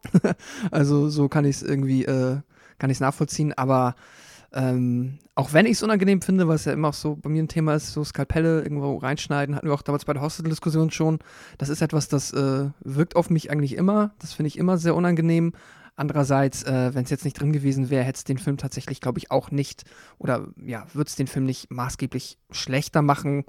Außer man legt halt dann sehr viel Wert darauf, dass da noch so viel drin ist, wie es nur geht. Aber nee, ich glaube, das geht wirklich so. Ähm, das Thema Organhandel, muss man ja auch an der Stelle sagen, ist jetzt auch wirklich nur was, was hier oberflächlich angeschnitten wird. Es wird ja auch noch so ein bisschen gerechtfertigt, was, was dem Ganzen auch so ein bisschen den Schrecken nimmt, aber gleichzeitig auch wieder ein bisschen Realismus zurückbringt. Der Doc rechtfertigt sich ja noch und sagt, ja, irgendwie die, die reichen Leute, die haben immer die Organe bekommen hier und, und unsere Leute wurden entführt und ihnen wurden die Organe genommen. Jetzt nehmen wir mal eure Organe weg, so bla bla bla. Das ist nichts, was irgendwie besonders tiefgründig im Film behandelt wird und so weiter. Also wer da mal einen etwas besseren Film sehen will, äh, ist tatsächlich eine deutsche Produktion von, von Rainer Erler, Fleisch heißt die, kann man sich auf Blu-ray kaufen. Der behandelt das deutlich besser und ansprechender. Und hier ist es ja eigentlich nur, als ob irgendein Grund gesucht wurde, wie man irgendwie in Anführungszeichen Torture Porn, das ist es ja in dem Falle nicht mal richtig, ähm, irgendwie rechtfertigen kann, um das zu zeigen. Ne? Ich glaube, da war auch so ein bisschen die Einfallslosigkeit schon so ein bisschen mit im Spiel, André. Definitiv. Und Fleisch ist echt ein ganz guter Film. Den mochte ich auch damals eigentlich ganz gerne. Der Ja. ist nicht so schlecht. Ähm, ja, voll. Es wird ja auch nicht darauf eingegangen. Also, dass diese, dass diese Gesellschaftskritik, Anführungszeichen, ihr raubt uns was, wir rauben euch was, die ist halt super platt. Ähm, nee, von daher, das ist hier einfach ein, ein, ein Grund eben, um Touris zu jagen. Ja, genau. Aber jetzt irgendwie gesellschaftskritisch oder irgendwie auf einer, auf einer weiteren Ebene passiert da sonst gar nichts. Ja, ich fand da die, auch apropos Grusel und Horror, ich fand ehrlich gesagt beeindruckender oder fast schon, oder wie sagt man, unangenehmer als die OP-Szenen, fand ich ehrlich gesagt die Sequenz in, ähm, in den Höhlen am Ende. Also Mhm. als sie da tauchen und in diese engen Höhlen dort äh, sich verstecken müssen und so weiter. Da gab es wohl auch bei Olivia Wilde irgendwie echte Schwierigkeiten, dass sie da auch ähm, das Bewusstsein verloren hat beim Dreh und niemand das so richtig mitbekommen hat und so weiter. Und irgendwie, boah, also ich muss sagen, das, da, das fand ich auch echt spannend und da, da habe ich auch mitgefiebert. Da hatte ich leichte, zumindest leichte Descent-Vibes, Mhm. Pascal. Ja, ja. Hätte ich jetzt auch noch erwähnt, genau. Äh, ist für mich auch tatsächlich auf der Horrorebene so das Highlight des Films. Weil, ähm, geht also qualitativ nicht dann auf dem äh, Descent-Niveau, aber definitiv nicht schlecht äh, inszeniert, dass man schon auch diese klaustrophobischen Vibes einfach spürt und das äh, ist tatsächlich das gelungenste Spannungskino im ganzen Film, finde ich, und funktioniert auch wirklich ziemlich gut. Ja, Hat mir auch sehr gut gefallen. Das Einzige, was ich ein bisschen kritisieren würde, das ist so ein Problem, das hatte auch schon der zweite Teil von 47 Meters Down, ähm, dass es dann ein bisschen unübersichtlich und dunkel wird, finde ich. Aber Äh, ist sehr dunkel, ja. ja, aber an sich ist das, fand ich es auf jeden Fall eindrucksvoll und aufwendig und hat zumindest im Showdown für mich dann auf jeden Fall nochmal ordentlich punkten können, André. Ja, das sehe ich halt auch so. Das war so, also es haben zwar die Monster gefehlt, aber fast ein bisschen Descent-Vibes auch, weil dann in den Höhlen war es ja teilweise auch sehr eng und so und ein bisschen so, ja, fast labyrinthartig, bevor es dann in diese Haupthöhle ging quasi. Ähm, das mochte ich auch echt ganz gerne und das ja auch dann viel mit, mit ähm, ja, es sind ja keine Apnoe-Taucher, ne? die mussten ja teilweise, es war ja schon Thema bei der ersten Tauch, bei dem ersten Tauchgang, dass die Wege ja weiter waren, als sie dachten, dass sie, ne, da auch schon Probleme hatten, erst durchzutauchen komplett. Und das wird ja am Ende dann auch nochmal ausgespielt, dass sie da eben nur wenig Luftlöcher haben und so weiter und dass sie dann auch verfolgt werden und die, die Bösen natürlich auch die, die Geflogenheiten der Umgebung kennen, die sind die Höhlen halt nicht fremd und so weiter. Ähm, von daher war das eine ganz nette, eine ganz nette Hatz noch irgendwo am Ende. Mm. Und als Setpiece hat es dann auch nochmal eine Abwechslung eben, also man kannte das Setting zwar schon, aber hätte sich das quasi alles nur noch im Haus zugespielt, wäre es vielleicht auch ein bisschen öde geworden, weil das Haus war jetzt nicht sonderlich geil irgendwie oder einfallsreich. Ähm, von daher nochmal ein netter Lo- Location-Wechsel, der dann auch äh, funktioniert hat. Und ja, der Endtwist, das ist natürlich dann der, der Handlanger, der sich dann doch irgendwie ähm, unterbuttert fühlt, dann seinen, seinen Chef, der Angestellte, der seinen Chef erschießt. Ähm, das war dann mal ein netter kleiner Coup, wobei das jetzt auch jetzt nicht sonderlich überraschend dann irgendwie war. Es wurde ja schon angeteasert vorher. Ich mochte, noch das Ende, Ende, als sie dann quasi dort in diesen, als alles wieder gut ist, in diesen, in diesen Propeller, in das Propellerflugzeug da eingestiegen sind und irgendwie da sich dieses eine Ehepaar dort streitet, wie sie jetzt dort weiter vorangehen sollen. Das war übrigens tatsächlich John Stockwell, der den Typen da gespielt hat und äh, Josh Duhamel doch, doch am Ende zu ihm meinte, ihr solltet auf jeden Fall das Flugzeug nehmen oder irgendwie sowas und das äh, fand ich durchaus. Ich dachte ja noch bei der Inszenierung so, jetzt macht aber nicht noch irgendwas komisches, ne, bitte. Ich hatte schon mit, fest damit gerechnet, Kannibalen im jetzt, Flugzeug. ja, da, naja, dass, dass irgendwas kommt, damit noch gezeigt wird, guck mal, nur weil der eine jetzt tot ist, da kommt noch der nächste oder so. Oder weißt du, dass da oder jemand kriegt, da kommt doch einer ins Flugzeug und redet über Ach so, Organhandel. ja. Oder dass da, dass da irgendwas angeteasert wird, dass die jetzt nicht in Sicherheit sind oder irgend sowas, aber, oder das Flugzeug noch abstürzt nachher, keine Ahnung. Ich hatte mit irgendwas Schlimmem gerechnet, dass es auf irgendeine bittere Note endet, aber hat der Film sich ja dann doch irgendwie gespart. Ich sehe den Film letztendlich so ein bisschen zwiespältig. Ich finde, das ist wieder so ein Film, wenn man den guckt, macht man eigentlich nichts falsch. Der ist durchgängig unterhaltsam, finde ich. Der ist äh, schön anzusehen. Der ist an einigen Stellen auch wirklich äh, spannend. Und äh, wie gesagt, ich, also ich kann ihn gucken und bin dem eigentlich nicht böse. Wenn ich ihn jetzt aber tiefgründiger so ein bisschen analysiere, dann sieht man natürlich auch, der macht nichts neu. Gerade um 2006 herum nicht. Der macht nichts besonders gut. Also der ist auch nicht besonders brutal, der ist nicht besonders spannend, der ist nicht besonders äh, mitfiebernd oder wie auch immer. Und er bedient gleichzeitig auch natürlich, wir haben es schon gesagt, sehr viele Klischees und Vorurteile. Und äh, ganz simpel, wenn ich das gegeneinander und äh, ja, aufwiege, dann vielleicht noch die gute Besetzung damit ranziehe, dann lande ich am Ende bei drei Sternen und kann sagen, ähm, ich gucke den ganz gerne, aber ich verstehe auch, wenn Leute sagen, ich kann dem gar nichts abgewinnen, das habe ich schon tausendmal gesehen. Also der macht, wie gesagt, nichts besonders gut, nichts besonders schlecht und deswegen lande ich irgendwo da in der Mitte. Aber das ist so ein Film, wenn jetzt einer sagt, ey, hast Bock, Touristas zu gucken? Ja, okay. Und dann fällt mir erst wieder ein, ja, ah, okay. Aber erst so gegen Ende. Dass der vielleicht auch nicht so, so toll ist. Aber wenn man einer sagt so, willst du gucken? Ja, auf jeden Fall so. Aber ja, drei von fünf würde ich den geben. André. Ja, für mich war es jetzt das erste Mal und ich glaube fast, ich hätte den, hätte ich ihn damals gesehen, als er rauskam, hätte ich ihn besser gefunden, allein weil ich halt einfach noch nicht so abgestumpft war weil von du noch dem pubertäre unterwegs warst. Auch das sicherlich, ja, ganz klar.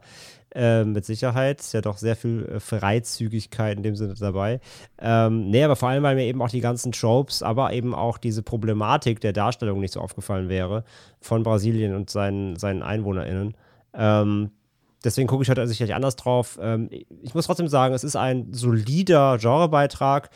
Äh, ich fand den, ich fand den Cast und eben auch dann die Figuren durchaus sympathisch. Das ging ganz gut rein. Da habe ich schon deutlich schlechtere Konstellationen oder welche gesehen, die mir mehr auf den Sack gingen. Ähm, man konnte dann doch irgendwo mitfiebern, weil man sie dann auch so ein bisschen lieb geworden hat, zumindest. Das hat funktioniert. Das Setting war, ähm, ja, mal was anderes, jetzt auch jetzt nicht bahnbrechend, aber war okay, hat, funktio hat auch funktioniert. Mm, ich fand es halt ein bisschen weird, dass sie halt schon so die, die, die, die Bösen und auch was sie vorhaben, so früh revealed haben. Das hätte, das hätte ich gerne nicht vorher gewusst. Auch wenn man natürlich beim Film an sich, natürlich weiß man, dass irgendwas passieren wird, aber das hätten sie für mich nicht so vorwegnehmen müssen. Da wäre dann irgendwie der, der ist ja kein Twist, aber einfach der, der, dieser Bang, wenn, wenn sie ins Haus kommen und dann kommen dann eben nachher diese Truppe rein man hätte ja zum ersten Mal gesehen, das hätte eine andere Wirkung gehabt, das hättest du vorher diese blöden Augenszene und schon. Das war alles irgendwie unnötig vorweggenommen. Ähm, und ja, dass, die, dass sie dieser, dieser Weg halt von dieser Stadt, in der sie keine Hilfe kriegen, dann diese Dschungelwanderung, das nimmt halt so ein bisschen Tempo raus und das Foreshadowing ist halt einfach die ganze Zeit schon zu groß, ähm, weil man eben ja auch weiß, dass dieser, der Dude, dieser halt safe ins Verderben führen wird. Das wird so schnell leider klar dass so ein bisschen die Spannungskurve ähm, einfach zu sehr abfällt. Und trotzdem hatte ich keine schlechte Zeit mit dem Film, weil er auch mit seinen 93 Minuten nicht zu lang ist und ähm, du kriegst ja dann noch so ein bisschen Payoff, dann auch alles in dem Haus war dann schon echt sehr unangenehm, plus die OP-Szene und eben die ganze Flucht und ähm, dann auch die wenige Plot-Armor, das sind auch relativ doch dann schnell auch Charaktere dann ähm, sterben und rausgenommen werden, war dann okay. Und von daher, also mein großes Problem ist halt echt diese ganze Darstellung, weil das echt einfach auffällt. Es ist wirklich unangenehm, dass das Brasilien da sehr ähm, oder einfach die Kultur da so einfach, es wird sehr schattig dargestellt. Es gibt echt kaum positive Figuren, die besetzt werden. Ähm, das, das fällt einfach auf und das war irgendwie, irgendwie seltsam und, und unnötig. Und einfach eben, wie gesagt, dieses, dieses Vorwegnehmen von, ähm, von Überraschungen irgendwie. Das war dem Film nicht zuträglich. Aber insgesamt würde ich bei ähm, zweieinhalb landen. So kann man gucken. Ist jetzt echt keine Zeitverschwendung. Ist aber auch nicht schlimm, wenn man ihn nicht gesehen hat. ähm, von daher echt so ein wirklich, wirklich ganz solides Ding. Ähm, was aber aus heutiger Zeit, finde ich, ein bisschen angekrustet ist. Gerade wenn man viel aus diesem Backpacker-Horror-Subgenre ähm, kennt. Pascal. Ja, ich hatte auch am Ende des Tages keine schlechte Zeit, wie André auch eher für sich eben gesagt hat, mit dem Film gehabt. Ähm, ich finde, der hat auf vielen Ebenen echt vieles, was einem äh, gefallen und unterhalten kann. Ich finde, der ist cool inszeniert. Ich mag das Setting. Ich finde es cool, dass der in Brasilien gedreht wurde. Und dadurch hat er schon eigentlich genug, um einem, sag ich mal, über die 90 Minuten zu bringen. Aber dann halt trotz des Finales, was mir sehr gut gefallen hat, halt leider dann alles eigentlich nur, was ihr eben, oder was auch, ja, andere eben nochmal und auch du schon erwähnt habt, was dann leider halt mir so ein bisschen die Suppe versalzen hat. Das ist halt an allererster Stelle, ich bin auch dabei, halt die Darstellung einfach ähm, vom Land, von den Menschen, von der Kultur, dass man da halt quasi niemandem trauen kann. Alle sind irgendwie hinterhältig. Und das ist alles sehr, sehr negativ und das wirkt sehr ignorant und auch wenn die Figuren selber halt jetzt ähm, offensichtlich vielleicht auch so gezeichnet sind, dass man auch auf der amerikanischen Seite so ein bisschen Ambivalenz mitbekommen soll. Das weiß ich aber wie gesagt nicht, weil ich nicht weiß, was der Film da ursprünglich mit bezwecken wollte, dass er die Figuren so teils arschig dargestellt hat. Ähm, das gleicht das für mich nicht aus. Ich finde, das ist, äh, wird der ganzen Sache nicht gerecht und stellt Brasilien wirklich in ein Licht, in das es äh, nicht gehört, nehme ich einfach mal an, beziehungsweise, ja, nee, natürlich, einfach nicht. So.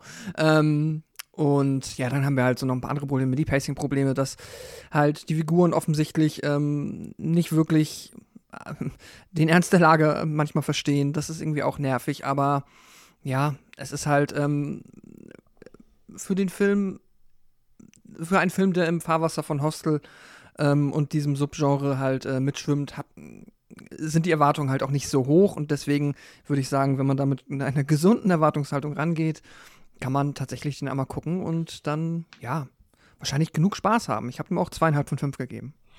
Pascal, du hast noch was ähm, auf Letterbox gefunden, mhm. was äh, interessant ist. Ähm, erzähl mal. Genau, ich habe, ähm, nachdem ich den Film dann gelockt habe, am gestrigen Abend, mir noch einmal so ein bisschen die Reviews angeguckt. Das mache ich immer ganz gerne. Und da habe ich dann die Most Popular, äh, da werden ja immer die drei populärsten Reviews aufgelistet, gelesen. Und die war sehr witzig, denn die ist nämlich geschrieben von Caden Stockwell. Und ich habe sie jetzt einmal quasi äh, auf Deutsch übersetzen lassen äh, und lese sie gerade einmal vor, denn das ist die Tochter vom Regisseur. Und die schreibt, mein Vater führte bei diesem Film Regie und hier sind ein paar Dinge, die er mir darüber erzählt hat, falls es jemanden interessiert. Erstens, er wollte den Film eigentlich gar nicht machen. Zweitens, er hasst das Ende. Drittens, Brasilien ist wirklich schön und er hatte eine tolle Zeit dort. Viertens, er hat sein Bestes gegeben, um diesen Film nicht gegen Brasilien zu richten und hatte eine fast komplett brasilianische Crew, aber es war ziemlich schwierig, wenn man bedenkt, mit was er arbeiten musste. Wie auch immer, der Film ist nicht so gut und es wird wirklich peinlich, wenn mein Vater jemals Letterbox herunterlädt, herunterlädt und diese Bewertung sieht. Das fand ich äh, sehr charmant, hat man ja auch nicht so oft, dass die ja. Familie des Regisseurs dann sich direkt auf Letterbox äußert. Das ist wahrscheinlich sein zweiter Account einfach. ja. Ja, süß, wunderbar. Ja, ähm, das soll es mit Touristas gewesen sein. In der nächsten Woche, André, wird's richtig lustig, denn wir reden über Eight-Legged Freaks beziehungsweise Rack Attack. Und äh, das bestimmt Film ganz, ich habe den jetzt schon länger nicht mehr, glaube ich, gesehen, äh, ganz nach meinem Geschmack. Oder was glaubst du? Ähm, was hast du mir gegeben beim letzten Mal? Weißt du das auf Box? Ich glaube, ich mag den sogar, aber ich glaube, ich fand den Es gibt doch noch einen anderen Film mit den Spinnen. Äh, oh, dreieinhalb habe ich dem gegeben. Arachnophobia, meinst du? Ja, dreieinhalb mhm. von 2012. Oh, ich glaube, also ich, ich sag, der fällt ab bei dir. Ich sag jetzt schon mal, der fällt ab bei dir, ist meine Prediction. Ähm, und ich äh, freue mich drauf, weil ich mag den wirklich. der ist super quirky, aber ähm, ich habe ihn jetzt auch schon wieder ein paar Jahre nicht gesehen, aber ich war da eher mal positiv behaftet. Aber mal schauen, wie er sich jetzt im Jahr 2023 schlägt. Ja, ich bin, ich muss auch sagen, meine Fanleidenschaft für Scarlett Johansson ist auch ein bisschen gesunken im Laufe der letzten Jahre durch diese Marvel-Filme, weil ich bin halt der Meinung, sie hätte halt deutlich sinnvoll, also für, ihr, für ihre Geldbörse waren das natürlich sinnvolle Filme, aber für mich als Fan waren das alles unnötige Filme und äh, da ist sie ein bisschen in, der, in meiner Gunst gefallen und ähm, das müsste ich jetzt wahrscheinlich schon abziehen. Mal gucken, wie das denn so ist. Pascal, kennst du den Film? Spielt ja auch ja, äh, David oh Arquette Gott, Der lief ja äh, ja, ja, der lief ja früher so oft im Fernsehen. Äh, ich bin aber sehr gespannt, weil ich ihn auch tatsächlich, glaube ich, das letzte Mal im Fernsehen gesehen habe. Und äh, beide Filme, Arachnophobie und The Rack Attack, ähm, ich, ich weiß, dass ich sie damals sehr mochte. Äh, ich bin sehr gespannt, wie er mir jetzt gefallen wird. Ich überlege, ob ich den anderen parallel dazu nochmal gucke zum Vergleich. Aber nee, machen wir keine unnötigen Hausaufgaben. Also, nächste Woche Rack Attack bei uns. Wir hoffen, es hat euch gefallen. Holt euch Karten für die Fantasy Filmfest Nights. Hört unsere anderen Podcast-Projekte und Spin-Offs und was es sonst alles so noch äh, zu hören gibt. Und ähm, ja, bis zur nächsten Woche bei Devils and Demons mit Pascal, mit André, mit Chris. Macht's gut. Und liebe Grüße an Theresa. Ciao. Ciao. Tschüss.